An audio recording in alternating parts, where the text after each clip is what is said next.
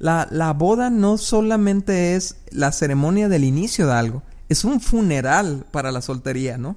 Y es un funeral que delante de todos nuestros amigos, delante de todos nuestros familiares, estamos diciendo, se acabó la soltería para mí, entro a esta nueva etapa de mi vida y dejo atrás lo pasado, ¿no?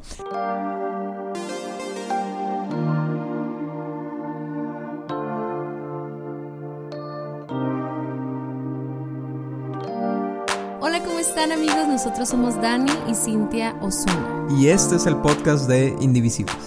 Este es nuestro episodio número 38 y estamos muy contentos de que estés escuchándonos.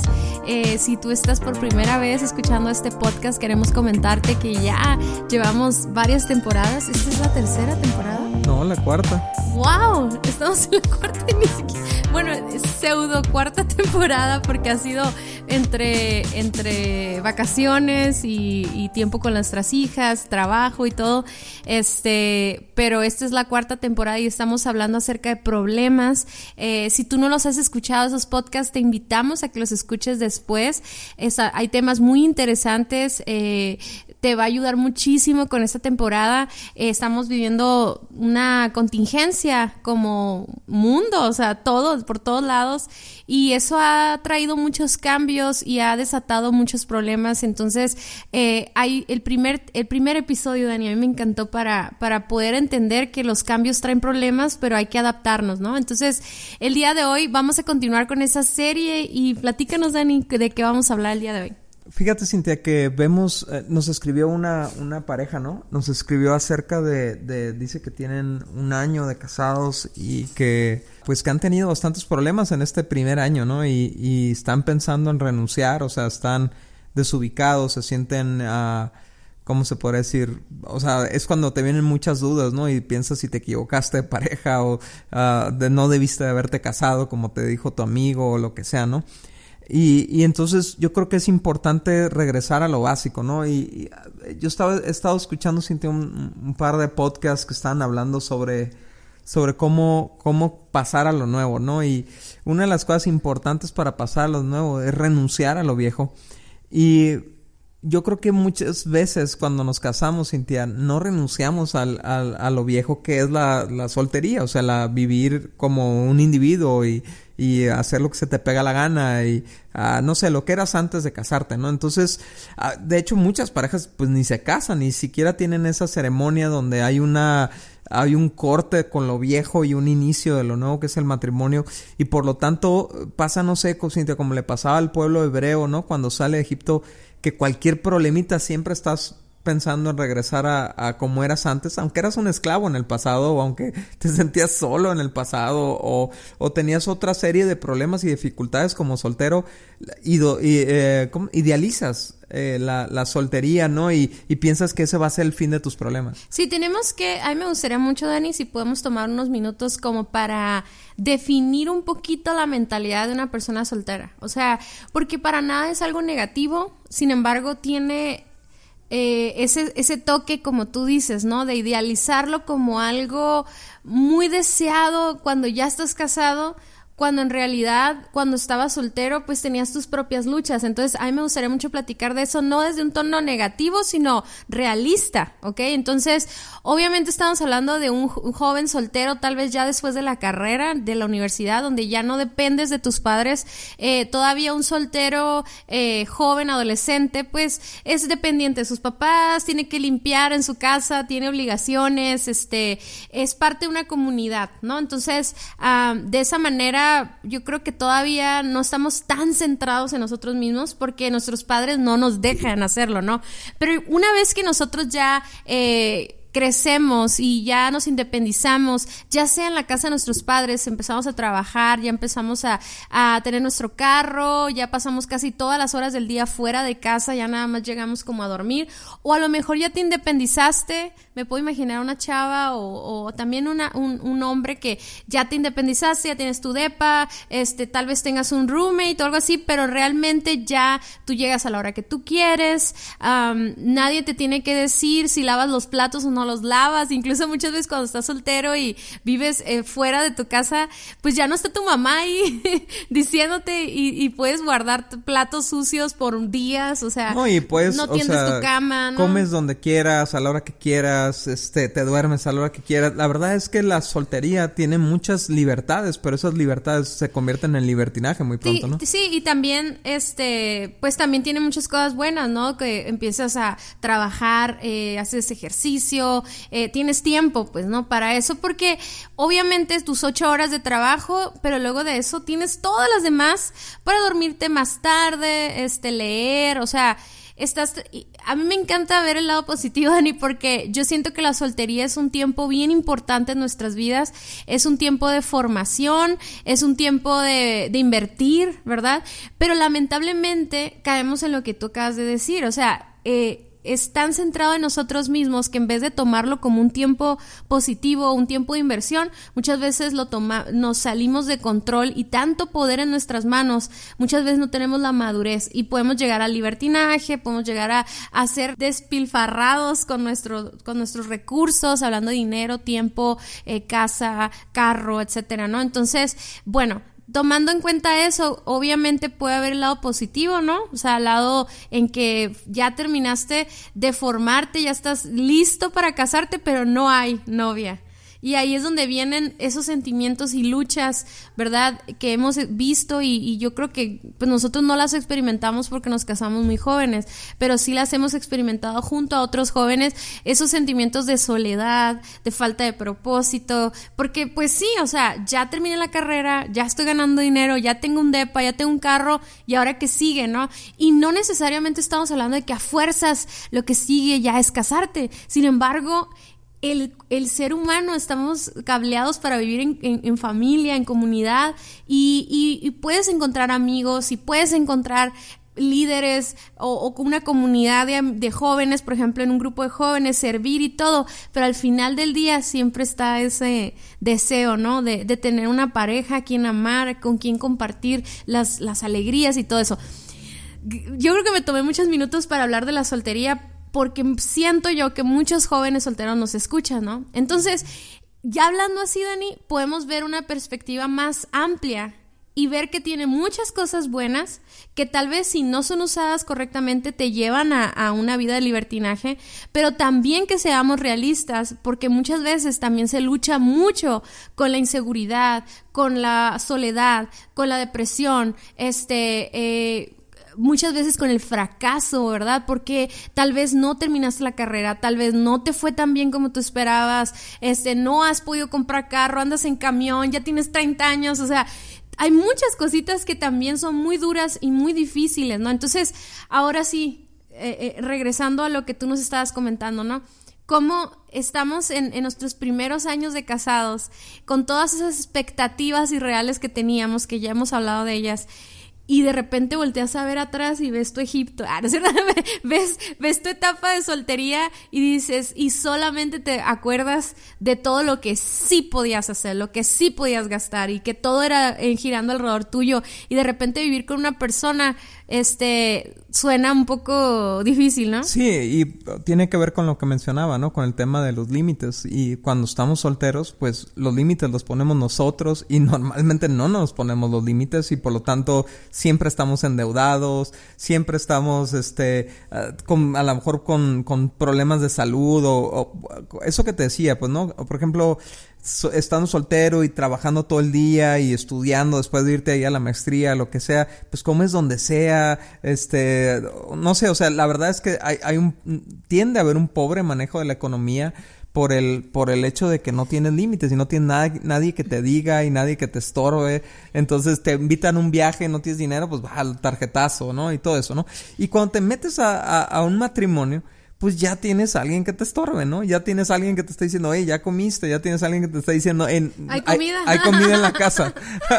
este... y muchas veces cuando estamos recién casados, y, yo quiero platicar eso, Dani, pero platícalo más tú, porque no, no, dale, no quiero hablar tanto.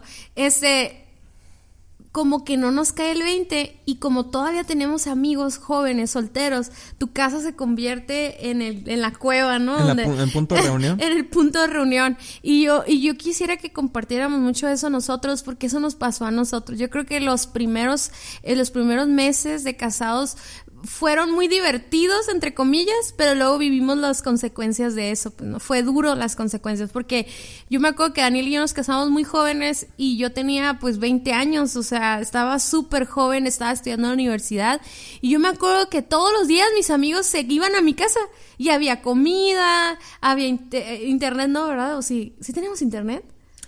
No me acuerdo. ya en la segunda bueno, casa sí, no, ahí no, teníamos internet, creo. creo. Que sí. Bueno, sí teníamos. Sí, sí teníamos internet. Y, teníamos DirecTV, este, teníamos aire acondicionado, entonces hace cuenta que era, pues era el sueño de todo joven soltero, que ah, en mi caso, ¿no? O sea, de que todas esas cosas no las tenía en mi casa de, de origen y de repente tenerlas ahora era como estar viviendo una soltería o sea, todos los beneficios de estar casada, pero con todos los beneficios, querer tener todos los beneficios de una mujer soltera, ¿no?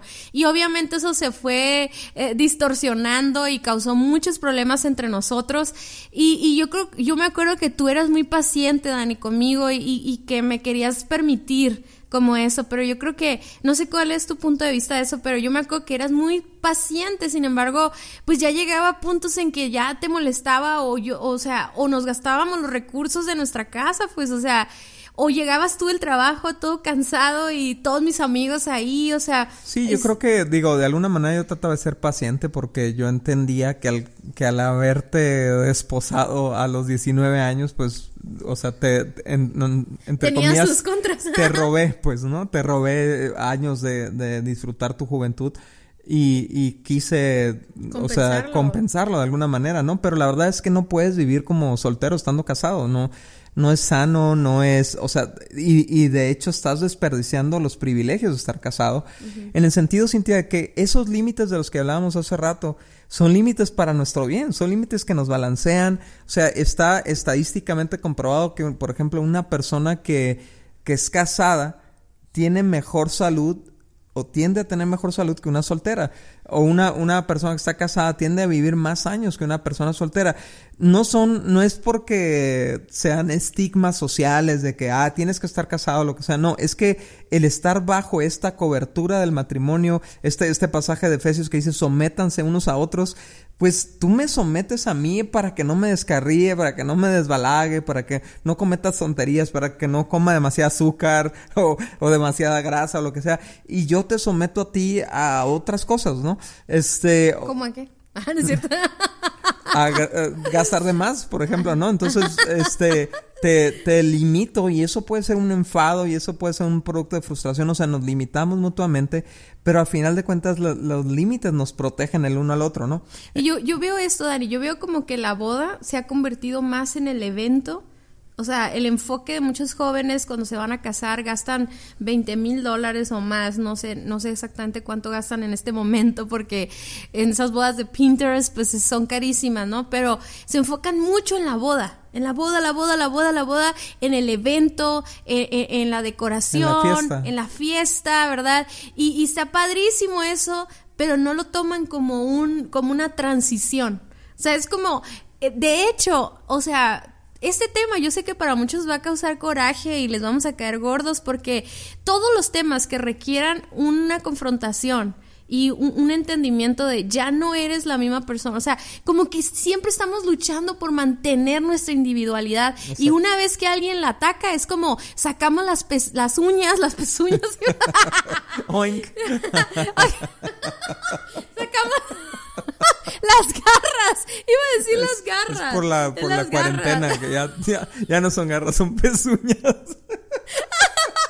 ok, sacamos las garras o sea, de que oh, no te metas con eso, no te metas con mi individualidad. Ah. Pero si algo podemos aprender de, de, Dios y su palabra es que Él nos lleva a una madurez en donde ya no somos nosotros mismos, ¿no? Entonces la boda tiene que ser eso, tiene que ser una nueva unidad, o sea, un, un como que en nuestra mente sí está toda la fiesta, sí está todos los invitados y las broncas y todo eso, pero que en nuestra mente haya un deseo y un anhelo de hey, en ese momento va a haber un clic hay un cambio, un cambio en mí, ya no soy yo, ya no soy eh, eh, eh, mis necesidades. A partir de este momento, voltear a vernos a los ojos y decir, aquí empieza algo nuevo y que haya una, como una convicción de eso, como un deseo y un anhelo de, yo quiero eso, yo quiero esa unidad, ¿no? Sí, fíjate, por ejemplo, en, la, en las bodas cristianas hay un, hay una, dentro de la ceremonia de la boda hay un, simbolismo que es el de las velas o el de la arena, se usa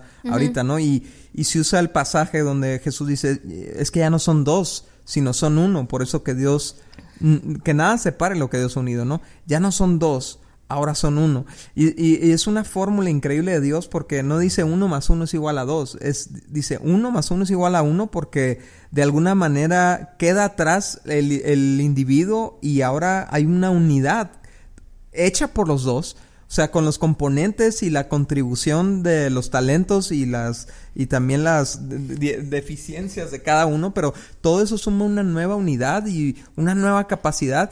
Entonces hay que renunciar al, al individualismo no, no a tu individuo, no a tu persona, porque es parte de lo que estás contribuyendo, pero sí a tu individualidad. O sea, al, tú funcionar solo, al tú ponerte tus propios límites, a tú hacer las cosas como se te pega la gana y entender que ahora, ahora eres en parte de algo más grande, ¿no?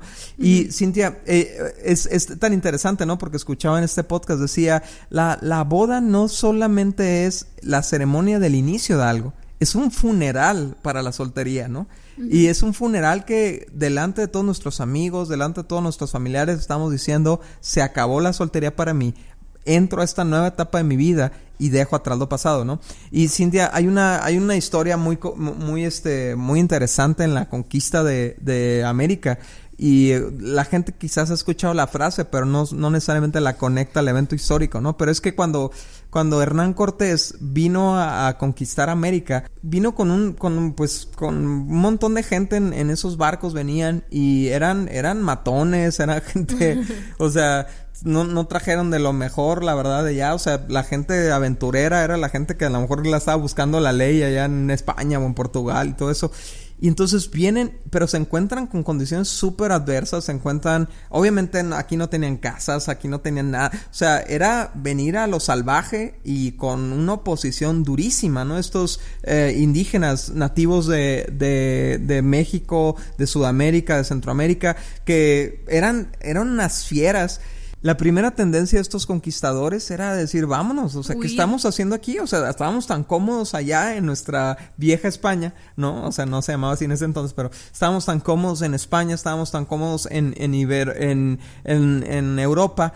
¿Por qué venir a sufrir aquí? ¿Por qué venir a, tener este, carencias y, y problemas? Pero Hernán Cortés estaba tan determinado a conquistar el nuevo territorio que quemó los barcos para que ellos no pudieran regresar. Entonces de, ahí viene la frase de quemar las naves, ¿no? Quemar los barcos.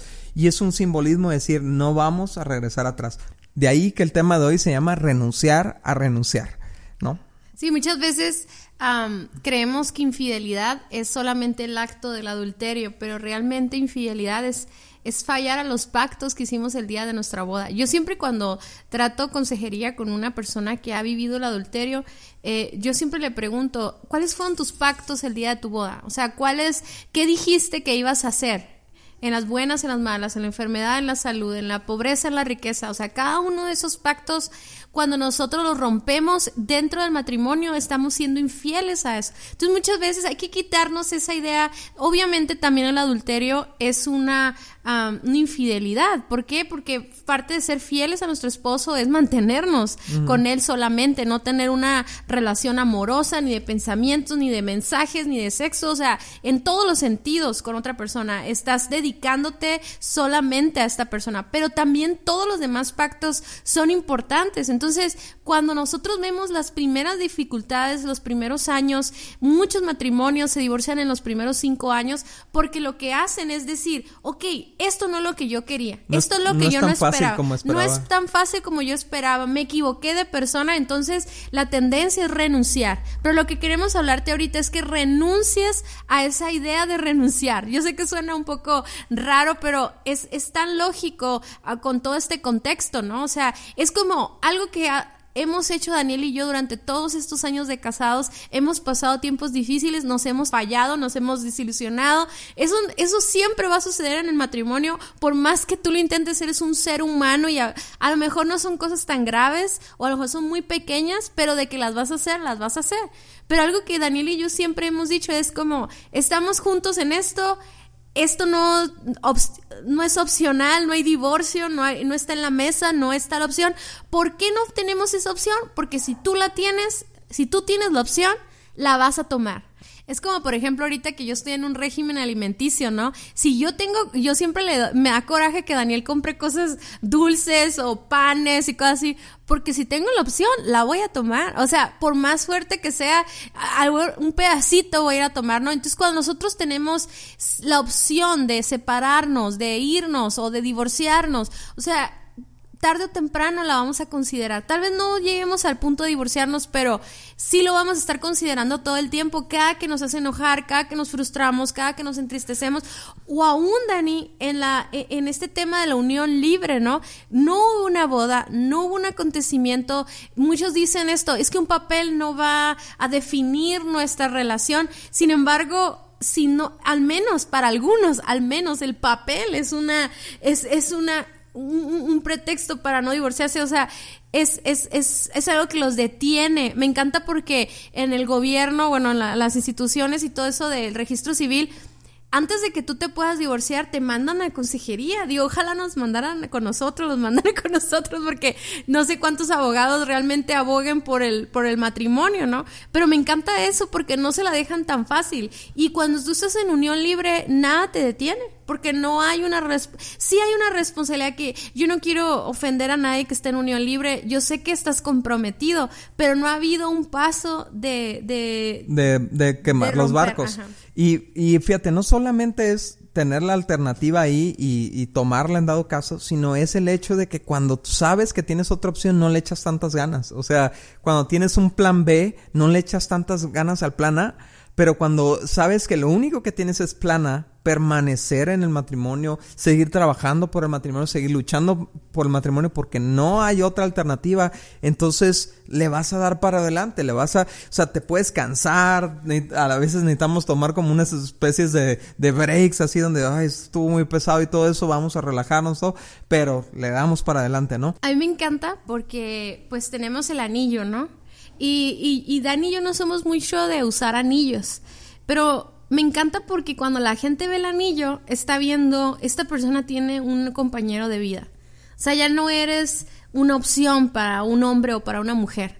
Pero hay otras cosas, Dani, que no necesariamente son el anillo, que son, por ejemplo, nuestro trato con los demás. O sea, cambió nuestro trato con los demás. Algo que necesitamos hacer cuando nos casamos, aparte de la boda, aparte del anillo, es que mi trato con la gente del sexo opuesto cambió. Mis mensajes cambian. O sea, mis mensajes de WhatsApp cambian. Eh, mi forma de subir fotos en el internet, en las redes sociales, cambia. O sea, a, veces yo, yo quiero subir una foto mía porque me gustó cómo veía, lo que tú quieras, y yo siempre se la enseño a Daniel, porque le digo, ¿cómo me veo en esta foto? ¿Te gusta? Y Daniel me dice, me gusta para mí, o sea, solo para mí. Y incluso he dejado de, subir fotos que, que tal vez tal vez no tienen nada de malo, no las tomé con ninguna mala motivación. Sin embargo, el hecho de que Daniel me diga eso es como, sí, cierto, no quiero que nadie más me vea como Daniel me vería. Y, y entonces no la subo, no pasa nada, ¿no? Entonces, no solamente estamos cambiando el estatus de nuestro Facebook o de nuestro Instagram, no tiene estatus, pero hmm. ponemos en la descripción, ¿no? Casada con esta persona.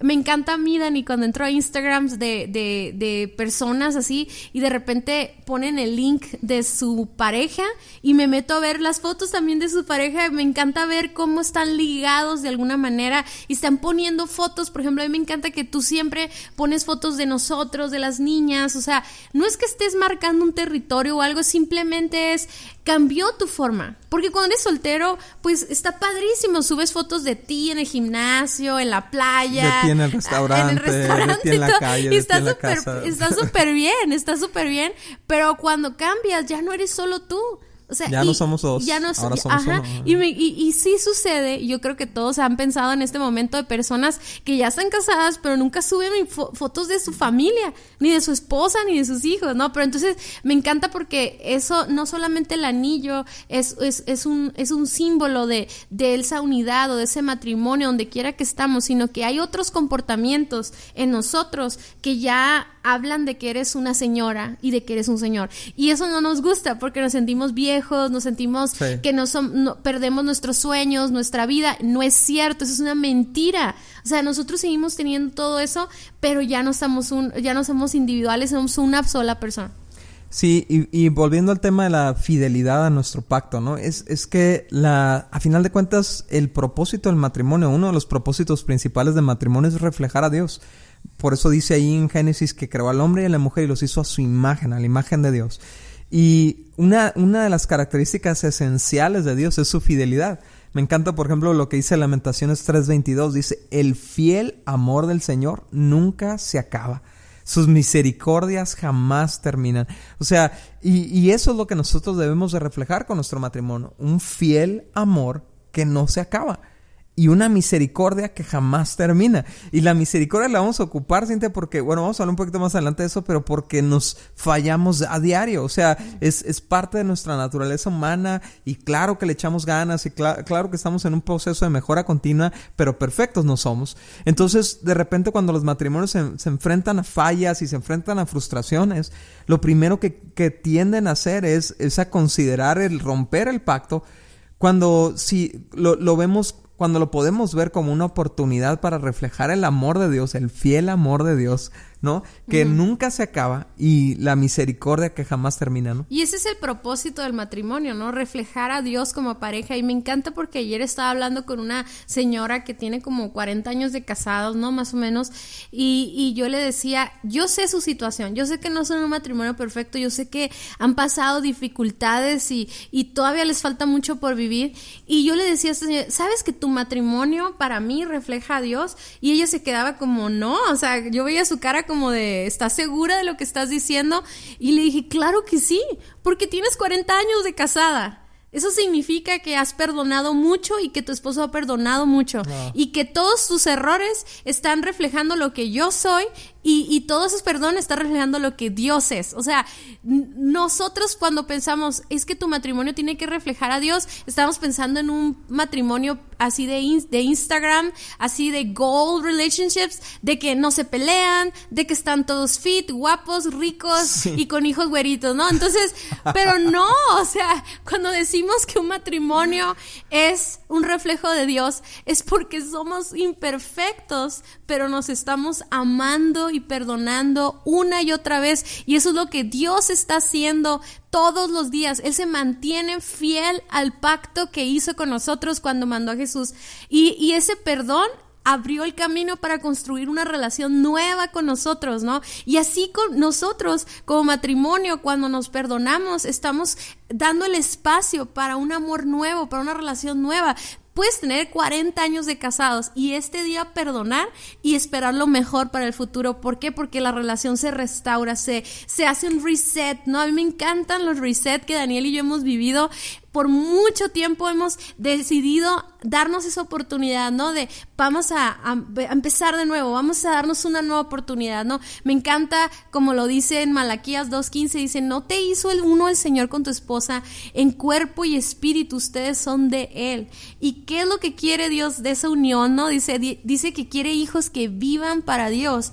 Por eso, por eso, porque tiene un propósito, guarda tu corazón y permanece fiel a la esposa de tu juventud. Ya no se trata solo de nosotros, estamos representando a Dios, estamos sembrando a nuestros hijos y, y, y muchos matrimonios cuando tienen cinco años de casados no tienen hijos todavía y piensan, bueno, no tenemos hijos, no pasa nada. Pero déjame decirte una cosa, no es cierto, hay toda una nube de testigos, hay mucha gente viendo, mucha gente que estuvo en tu boda, mucha gente que oró con contigo. Mucha gente que no conoce a Jesús, que no tiene a Jesús en su corazón, que estuvo el día de tu boda y fue impactado por el pacto que tú hiciste con tu matrimonio. Entonces, aunque tú no tengas hijos, ¿verdad? Aunque no tengan casa todavía, porque todos esos pretextos yo los he escuchado y me los puedo imaginar, ¿no? Como, bueno, pues, eh, pues no, no, hay tanto daño. No hay daño, ¿no? Sí hay, sí hay, porque delante de Dios tú hiciste un compromiso, un, un pacto, ¿verdad? Que tiene poder, o sea, no es tanto el papel del que firmaste, sino es el compromiso que hiciste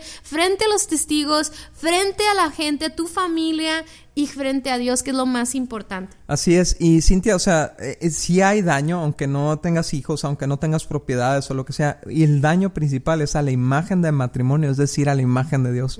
O sea, y no, la, nuestra intención nunca es dejar a la gente con culpa ni nada, pero fíjate lo que, lo que reafirma este pasaje, dice, guarda tu corazón, ¿sabes por qué, Cintia? Porque en el corazón se empiezan a incubar las ideas de, de separación, de división, de, de regresar al pasado. Guarda tu corazón, no estés, no estés este incubando estos pensamientos, vienen, vienen a la mente, pero no hay que permanecer en ellos. Sí, guarda tu corazón y lo dice, permanece fiel a la esposa de tu juventud. Y yo, y yo quiero hablarles a los que nos están escuchando en este podcast, permanece fiel a tu pacto.